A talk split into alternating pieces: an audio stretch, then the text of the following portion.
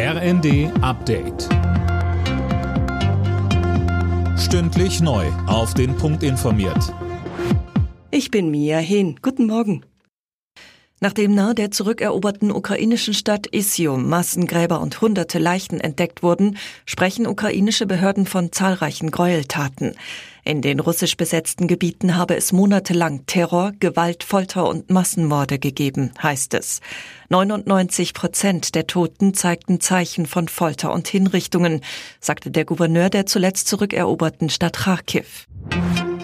Nachdem die Bundesregierung die deutschen Töchter des russischen Ölkonzerns Rosneft unter Treuhandverwaltung gestellt hat, will die Konzernmutter aus Moskau dagegen vorgehen. Immer Kasten. Die Entscheidung ist illegal und im Wesentlichen eine Enteignung, heißt es in einer Mitteilung. Rosneft werde alle Optionen prüfen, seine Aktionäre zu schützen.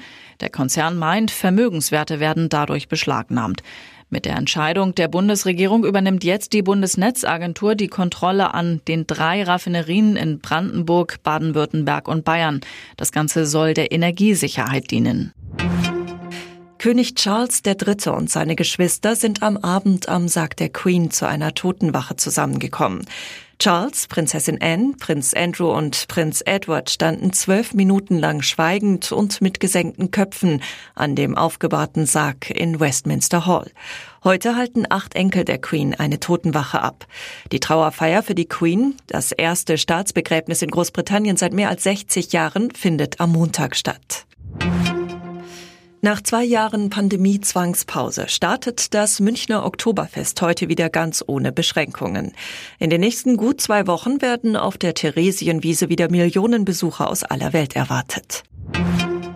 Zum Fußball. Durch ein Tor in der Nachspielzeit hat Mainz 05 am Abend noch einen Punkt gegen Hertha BSC Berlin geholt. Das Freitagabendspiel der Bundesliga in Mainz endete 1 zu 1. Alle Nachrichten auf rnd.de